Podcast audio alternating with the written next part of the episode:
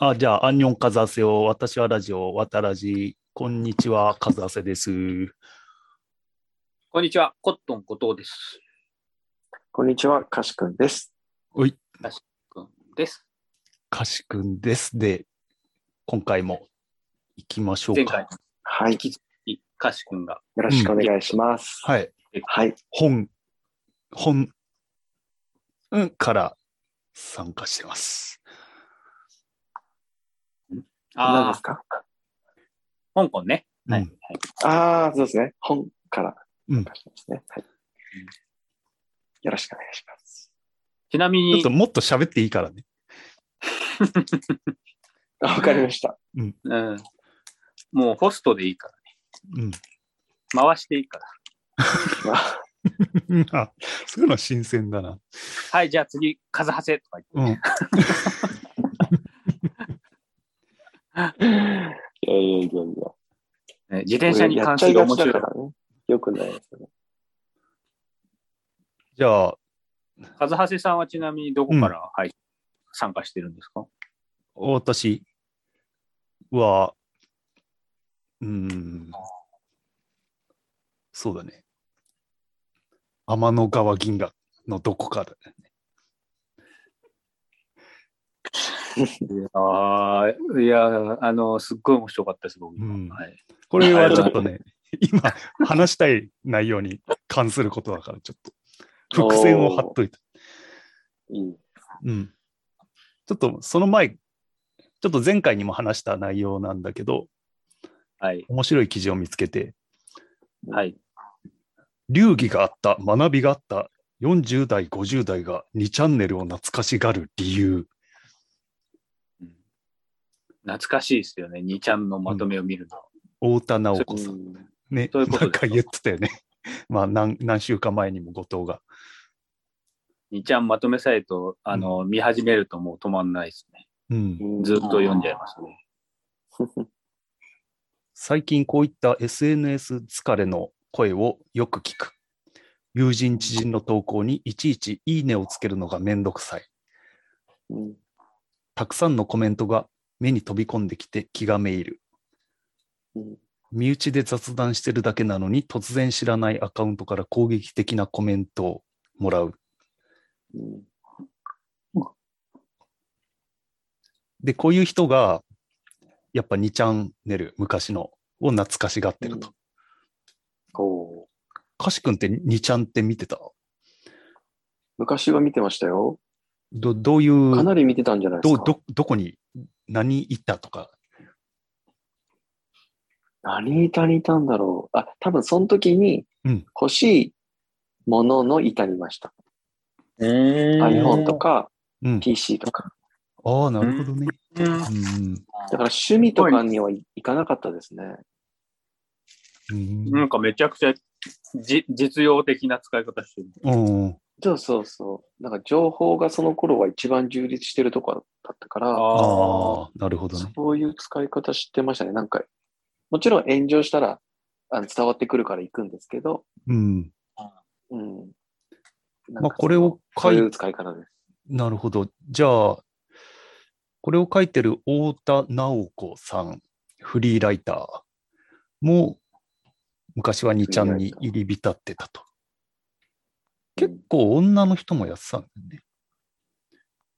ああ、そうじゃないですか？うんうんで、えっ、とね、細分化された掲示板、スレッドごとに独特なローカルルールがある。うんで、えっ、とあ、あまりなまとまりのない文章を書くと、産業って言われる。産業でって言われるし、うんなんか適当なこと書くと、ソースはって言われると。うんうんうんで、なんかこう、ちょっと、なんつうの、にわかが書き込みづらいところはあるんだけど、うん。なんかそこ、それはそれでなんかネットの洗礼みたいな、インターネット界はこういうとこか、みたいな、っうん。ていうふうに思ってたと。うん。で、その生活板の通販買い物すれや家電量販等すれなんかも熱心に見てたと。そうすると、匿名だけど、どう見てもプロの販売員が商売抜きでおすすめの商品をあげてくれたり、安く買う方法を教えてくれたりと。うん。そういうことあった？あありましたね。うん。どこで買うといい？みたいな。そうですね。やっぱり、なんだろう。まだ顧客は見れ、あの、普通の消費者は見れないけど、うんあれは見たんだけどさ、みたいな話をする方はやっぱりいて、うん。うん、なんかすごい参考になりましたね。うん。で、悪名高い、これ、ビッパーっていうの？ビップチャンうんネル、懐かしいですね。ニュース速報、板の住人、祭り、ポケモンの人気投票で人気キャラじゃない地味なやつを1位にする祭りとかやってたと。で、便所の落書きと言われた2チャンネルと SNS の決定的な違い。昔を振り返ると、流儀があった、学びがあった、とつがしがってるんだけど、まあ、例えば電車男とかもまあ、なんか小説化されたりして、うん。で、その後、今の SNS 批判。SNS は開いた瞬間、嫌でもリプが目に飛び込んできて怖いと感じることも多い。一方、2チャンネルは便所の落書き的存在と認知されていたから、ここ限定ってことで思いっきり本音をぶちまけることができると。だから今の SNS はなんか表社会にそれが持ち込まれちゃってるみたいな。だからゾーニングされてないみたいなのが息苦しいみたいなことは書いてあったね。なるほど。どうどうですか？皆さんは。全くその通りですね。うん。はい。そうなの？なんか、ゴーツンあれだよね、SNS に対して一言申してる派じゃない。SNS ね、ややり始めると、すごい、あのー、めっちゃ見ちゃうんで、うん。まあなんか依存し、依存し、結構依存症になりやすいのかな、自分って思ってるところが、あの、 mixi とか、あの、うん Facebook とかを通して思ったので、うん。うんちょっと、あの、やらなくて済むんだったら距離取った方がいいなって思ったんです。まあだから、多分、うまく使える人は使った方がいいと思うんですけど、うんあの、結構一喜一憂しちゃしすぎちゃう、あの、部分があったので、うん。うんやめたんですよね。うん。うんでも今ツイッターやってます。やってるんかい。うん。でもすごい絞って、本当に、あの、まあ欲しい情報のところだけっていう感じで。うんうんうんいアシ君はどうなんや、僕も完全に同じで、うん。あの、SNS はやらないんですよ。でも、ツイッターもやっぱ僕、情報を得るため、つまりうん、前の2ちゃんの使い方をツイッターでしてるだけで、うん何か自分から発信することはほぼないですね。ううんん。なんかやっぱの、SNS はあんま好きじゃないな。例えばあの、すっごい地元の駅の周辺にパトカーとかいっぱいいたら、これなんだろうなって思って、それ調べるので一番早いのはツイッターかなと。ああ、確かにね。うん。なんか。めちゃくちゃいっぱいあの消防車がうんうん言ってるけど、あれどこが何か起きてるのかな、うんうん そういうのすぐ教えてくれる。うん。あの、代々木駅の立てこもりとかね。代々木駅の立てこもりありました？あれ？あれ？最近のやつ？関心ないあれ、昨日かなんかそう。そうそういや昨日？ちょっと前かな。うんあの、2週間くらい前じゃないですか？なんか多いよね、そういいうけど。うん。駅で？あ、代々木駅近くの、なんだっけ、まあ、牛丼屋さんみたいなところで、多分、うんあだから店長さんを、なんか人質に、ちょっともう、なんで、なんだろうね、人生ちょっとうん。辛くなっちゃった方がなんか、立てこもってたよね。ああのっていうのをね、僕はツイッターで知ったんですよ。なるほどね。うんうん。俺はね、あの、どっち、俺は別に悪いと思ってないし、どっちも面白いと思ってる方なんだけど、どっちかっつったら。なんすか、その、快楽主義者みたいな考え。え？いやもうね、NBA のね、ええ古代ローマの貴族みたいな考え方です。ごちゃんの NBA 板がもう面白くてしょうがない。もうレブ、レブロン結局違いと、レレブ吉とカリ、カリーってもう、まあ、双璧をなすようなヒーロー、うん。あの、え、あの有名な選手がいて、うん。はい。うんカリ吉、レブ吉が不毛な戦いを永遠、あとね、あの、ゴート論って言って、あの、うん。歴代最強の選手は誰かみたいな話で、うん。マイケル・ジョーダン派とレブロン派で、うん。もううん。永遠、試合試合と試合の間はもう永遠やってるのよ、それを。へえ で、レブ吉はもう本当ね、俺、俺レブ吉なんだけど、もうね、なんか謝りたくなるぐらい頭悪くて、レブ吉は。あの、カリーがいるチームにまで乗り込んでレブ吉がカリーを 雑魚、へー雑魚とか頼むからチームスレに来ないでくれって言われて。へえで、なんかね、もう、なんか100回、100回言ったら、その理由を教えてやるよとかね、なんか小学生みたいなやつもいるしね。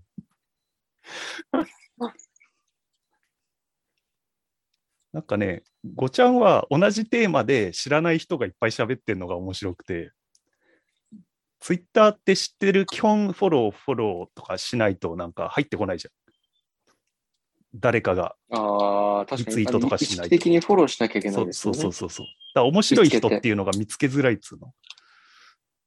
うんだけど、ごちゃんはもうななんかもう、本当動物園みたいな感じで何でもいるみたいですね。な。うん。ああ、うん。エンタメ求めるんだったらそっちですよね。うん、情報じゃなくて。そうそうそうそうそう、うん。そういう感じ。うん。そっか。それを、そうですね。でも昔が良かったっていうのは俺違うなと思うんだけど、うーん。でもそう思ってる人は一定数いるんだろうな。昔まあは良かった。昔昔の NBA は良かったってことですか？いや、まあそういうのもあると思う。うん。あ、昔の、あ、2ちゃんと兄ちゃん、かは良かっ兄ちゃんが良かったっていう。うん。た。まあいい、いそうですね。いつの時代も。うん。本当にそのうちツイッターが良かったっていう日が来ると思うんだよね。うん江戸時代の方が良かったいう人はいますよ。う、そうそうそう。すでにもうこの SNS があんま好きじゃないって、この3人のうち2人が言ってるってそういうことなんでしょうん。そうね。うんうんそしたらかね、だから、次、もう次メタバース好きじゃないってなる。でもその SNS がある世界しか知らないっていう世代ああが、そうそう続々と出てくるわけですからね。俺ね、昨日ね、テレビちょっと見たらね、愕然としたんだよね。うんなんか、タモリと王貞治と栗山監督、元監督、今も監督かな？とかが、大谷の話してんだよ。うんうんはい。なんだこのジジイばっかって。しかも大谷君抜きでの欠そう席、そう。タイプ。何？テレビってもうこんな、こんなことになってんのと思って、え、メンバー誰でしたっけ、今？タモリと王貞治と栗山監督。ああ、すごいですね。なんかね、新聞もテレビも、やっぱりね、基本、年配者に向けて作ってんだなと思って、うん、もうオまさにオワコンだなと思って、本当に。オワコンですよね。うんそうですよ。結局、全部のさ、テレビなんか特にさ、全大衆を目指していくとさ、もう人口比的に圧倒的にさ、年配の人の方が多いじゃん、日本って。ですね。うん、そうなるとそうなっちゃうよなと思って。まあ、シルバー民主主義って揶揄されますからね。うん。そうなりますよね。はい。何事も？まあ、テレビとテレビはね。であ、テレビと新聞はね？うん、じゃあ次の話題。日本語科学、あれ？違うな。日本科学情報の YouTube が面白い。なんですか？日本日本科学情報っていう YouTube チャンネルがあるんだよ。うん。誰今が共有するわ。午後正午っていう人がやってるの。うん。こういう感じ。画面お、なんか、お、画面共有。すごい。うん電気の正体とか、ああ。宇宙最小の粒子とか。うーん。だから、あの、中国の小説の3体。そういえうんば、かしくん3体って知ってる？はい。あのご後藤くんにもらって読みました。あ、そうなんだ。読んだ。そうです。読みましたよ。あ、ただ、あれですね。あのー、最初の一冊しか読めてないです。うん。ファイナゴーストカウントダウン出てきた。今、ファイナルカウントダウンって言いそうになったでしょ。ファイナルディスティネーションって言いそうになった。出てきたかな？内容、あのね自分にしか見えないあのカウントダウンがああ、視界の出てきた。中に出てきて、それがゼロになった時に何が起こるのかってドキドキするっていう話ですよね。そうそうそうう。んそうですね。最初の方ですよね、それ。うん。最初ですよね。まあね、うんうんうん3体読んだのと、あと前後藤にあの、二重スリット問題の素粒子の話を聞いて、ちょっと科学熱が火がついて、で、YouTube でいろいろ見てたら、この人のがね、なんか一番面白くて、う。うんん。なんかね、すんげえ、あの、FM ラジオみたいな語りで、紹介してくれる。なんか。うん。で、ちょっとね、その中から抜粋したのを今紹介する。ダークマターとか、そういう。ダークは、マターといえばうん、スーパーノヴァですよね。そうそうだね。あ、そうなんだ。わかんないな。宇宙は誕生、どうぞどうぞ。うんすいません。宇宙は誕生してから138億年経ってんらしいね。はい。太陽は50億年で寿命を迎えるらしいね、あと。はい。で、地球は、まあ寿命を迎えたらもう地球に住んでらんないから、うん。どっかに移住しなきゃいけないんだけど、地球は天の川銀河の中に所属してんのね。はい。で、天の川銀河の中には地球型惑星、要は恒星があって、その周りを回ってる、太陽みたいなのを、ま、周りを回ってる惑星っていうのは100億個あるらしいね。うんうんで、どこに引っ越すべきかみたいな話してて、うん。で、一つは、まあ、太陽みたいなところ。だけど、太陽は、あの、基本的にこういう燃えてるところは50億年でどこも寿命が来ちゃうから、あんまり長いできないと。うん。そこで候補になってくるのが赤色矮星っていうやつで、長ければ10兆年寿命があるんだって。10兆年、宇宙よりだいぶ長い。そうそうそうそう。だから、まだ死んだ赤色矮星は一つもない宇宙誕生してから。うんで、えーっとね、ちあの、太陽ほどは熱くないから、あのーなんていうの？もっと近くに寄らなきゃいけないのよ。地球より水金地下木って言うじゃん。あれって太陽からの近さを言ってんだけど、うんうん太陽系でいうところの水星ぐらいまで近い惑星じゃないとちょうどよくないんだけど、そうすると、その赤色矮星の重力で、じあの、自転ができなくなっちゃってるから、昼と夜がないらしいね。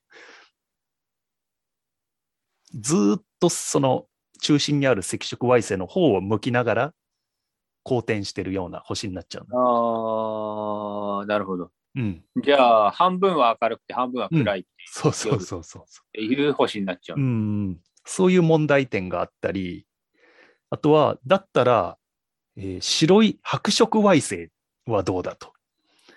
さっきは赤色ね。白色白色矮星っていうのは、うん。えー太陽とかでっかい恒星が燃え尽きた後うん。の燃えかすらしいね。うーん。なんだけど、なんかコアだけが残ったみたいな感じで、ものすごい重力で、ものすごい高温なんだって。うんで、結局、これも、こう、ちょうどいい厚さの惑星に住むと、自転がロックされちゃったり、なんかね、一長一短があって、視点がロックされる。うん。まあ、どこがいいんだ？最終的にブラックホールの近くに住むっていう選択肢もあるみたいなのもあって、あとね、面白かったのがね、人類は今、月を再び目指してると。うん。特にアメリカと中国が月にあの基地を建設しようとしてるらしいの、今。えーうん。なんでだと思いましょうか？どう思いましょうか？それは、すごい。自分に聞いたんですか、今？ちょっとね、ちょっと日本語おかしくなってる。難しい。なんでしょう？なん、なぜでしょうとね、昇華がね、ちょっと今くっついちゃって、日本語おかしくなった。あれじゃないですか、なんか、うん。うん、まあ、せん、なんですか？資源とかじゃないですか？おお。金ですよ、金。金でしょ。え？金？うん。金うん。かしくんの勝ちだね。月にはね、結構いい物質が、いい物質があるね。いい物質がある。まず、人間が、人類が今のところ、あの、発電する方法っうん。ていうのは、まあ、いっちゃん簡単なのが燃焼ね。ガスとかうん。石炭とかうん燃やすと。でも、ものすごい二酸化炭素出るし、ゴミが出ると。うん。で、もう一つ、次の段階、原子力ね。うん。原子が分裂するときに発生するエネルギーを使うと。うん。うん、で、燃焼の数万倍のエネルギーが得られるんだけど、まあ問題もあると。うん。核廃棄物捨てる場所がなかったり、うん。核分裂が止まんなくなると爆発しちゃうし。うん。で、そこで、究極の発電方法、核融合。うん。うん。なんか似てんじゃん、原子、原子、原子力発電と何が違うのって思ったんだけど、最初。これね、原子力発電は原子を分裂させんね。うん。だけど核融合は、か核なのか？分子か、分子の核を有無理やりくっつける、融合させる。時にうんエネルギーが放出される。だうんあのね、太陽はね、そうらしいよ。へえ。太陽は核融合で。で、これをやるためには、重水素っていうのとヘリウム3っていうのが必要らしくて、うん。うん。で、ヘリウム3は、あ、違う、重水素はそこら辺の水から作れるんだけど、ヘリウム3は地球にないんだって。うん月の砂に含まれてる。へえ。だから、なんかローロープレみたいな話ですね。うん、うん。これをするには、あの洞窟のあれを取ってこいみたいそう。うん。な。しかも、発電方法が難しくて、なんか、そいつらを融合するためには、空気よりさらに上の、なんつったっけな、イオン？イオンだっけなはい。空気をイオンになるぐらい高温が必要らしくて、何億度、うん何万度から何億度の発電所が必要。それに耐えうる発電所。はそれを今なんかめっちゃ各国でもやってるし、なんか7カ国ぐらいで一緒にやったりしてて。なんか中国はもう1億度が達成されたみたいな。で、これがもしできるとなると人類は次のステップに行くと。なんかね、今の人類のステップは、じあの、なんつうの、う宇宙にいる文明、知能のある文明のステップうん。い1か2か忘れちゃったけど、あの、自分の住んでる星のエネルギーを自由に扱えるようになるっていうところが今の人類のステップ。で、次のステップは宇宙の自分が住んでるところの太陽系のエネルギーを自由に使えるようになるっていうのが次のステップらしくて、そこをクリアできれば、次はその太陽系から外に迎えるとっうんうんうんていう話らしい。へえうん。なるほどね。そっか。なんかその、うん、ステップ、こう、あれですよね、階段を登っていくように進化していこうっていうような、そういうイメージないような気がするんですけど、うん。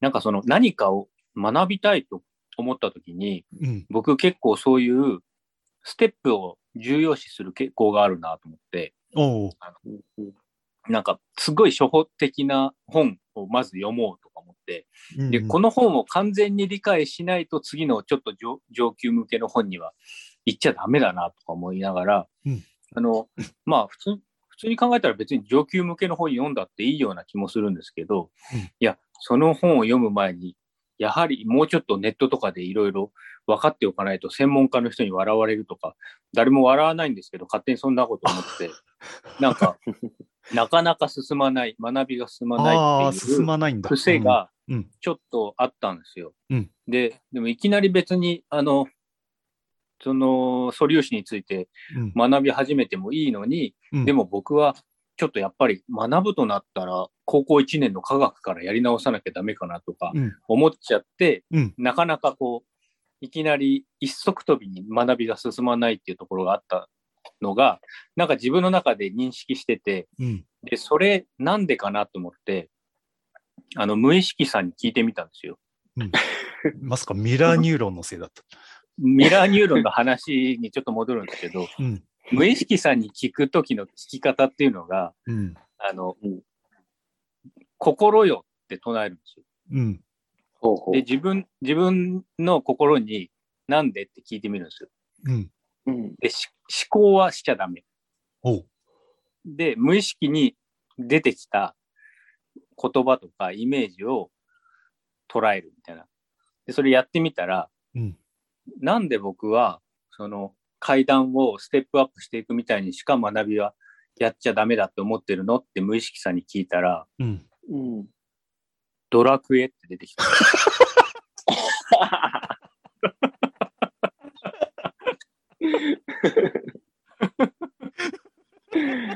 そうなん。すげえな、それ。やばい。いやもう、無意識さん、すごい、あれだよね。なんつうか、簡潔に言うよね。嘘でしょ。すごいおもろくて、すげえな。ここれもう、すげえな、無意識さん。いやなんか、え、逆なの？かじゃあ。それってさ、ドラクエから俺らが影響を受けてるのか、うん。という思想からドラクエができてるのか、どっちなんだろうね。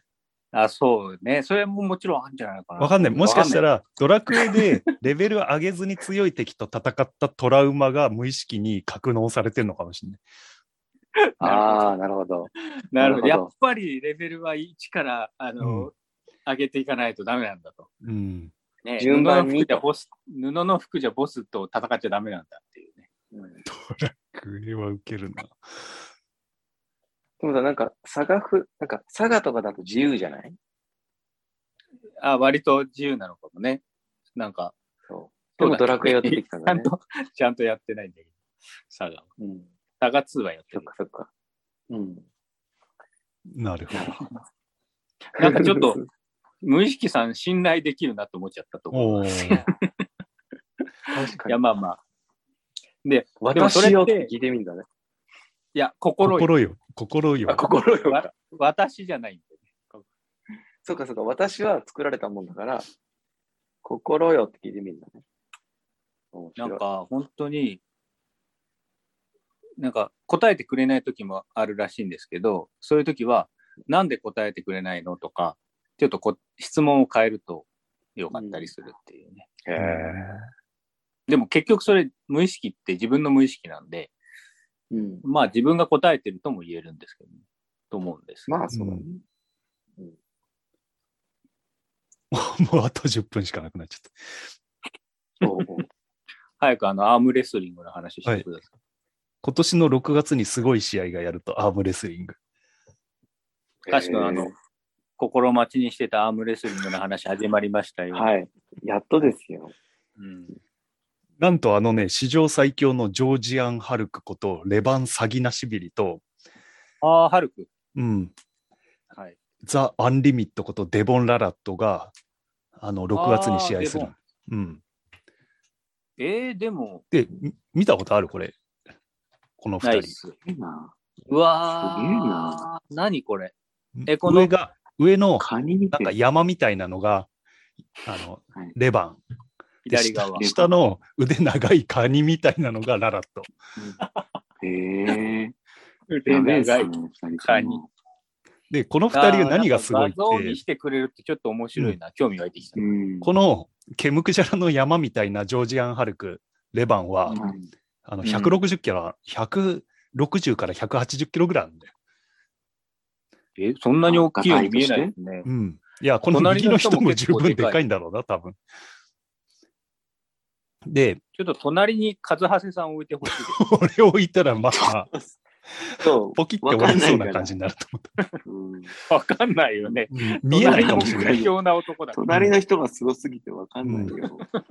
いや、このね、レバンはね、強すぎて、2018年から5試合やってて、全部、これね、アームレスリングのルールって、まあみんな知ってると思うんだけど、まあ、はい。あの、その試合によって、まあ違うんだけど、例えば5勝1000勝 ?5 戦、5戦、5勝1000勝？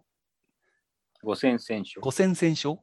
とか、なんか6戦1000勝とか、そんな感じでやるのよ。はいだから、いくら強い人でも、まあ、それなりに戦力が拮抗してれば、例えば、5勝3敗で、この人は勝ちみたいな。なるほど。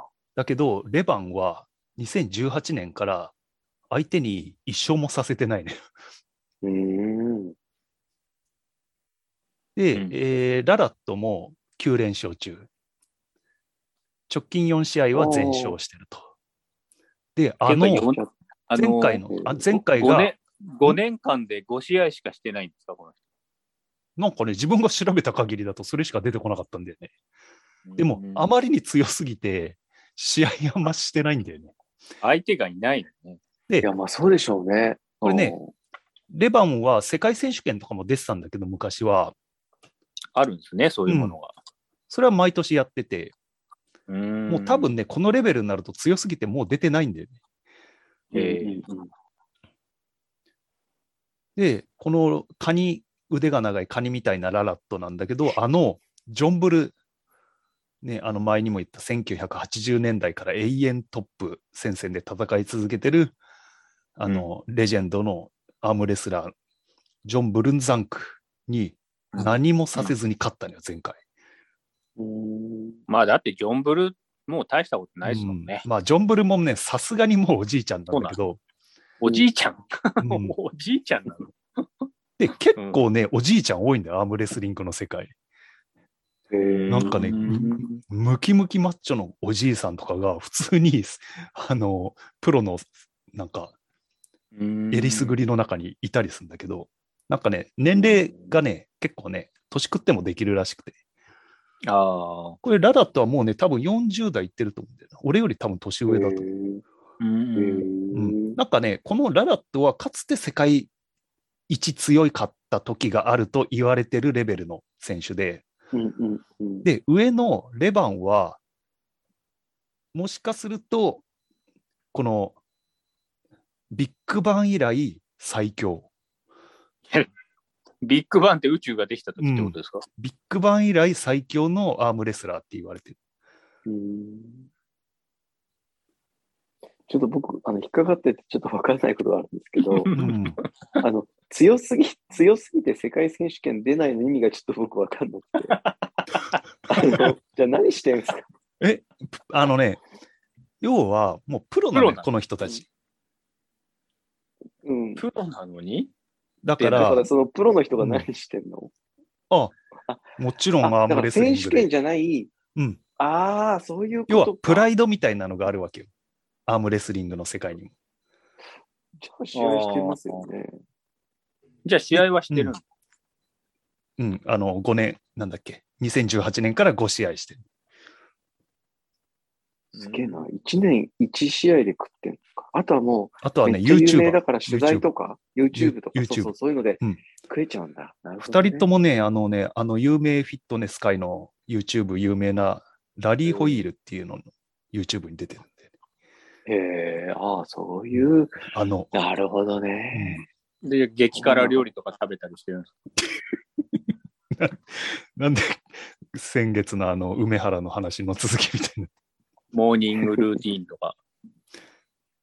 や、普通にこう、その、超フィットネスのムキムキの、なんか、重量上げ世界記録持ってるような人が全く叶わないのよ、この二人は。うん。ええあ、あの、アームレスリングにおいてはってことですね。うこの下のララットは、あのな NBA のシャックが何もできなかったっていう。へへえ。え。アメリカ人下がね、カナダ人で、上はジョージア。あの、バルトとジョージア。なんだ。うんジョージアですね。うん、ジョージアン・ハルクって言われてるかあ、そういうこと。ら。うん確かに確かに。確かに。ジョージア州じゃなくて、あ、そうそう、グルジア、旧グルジア。旧グルジア。ねへえだからね、はい上のね、あ、もう時間ないな。あと3分しかねえ。いけますいけます。君はワカリウッドを知っているか？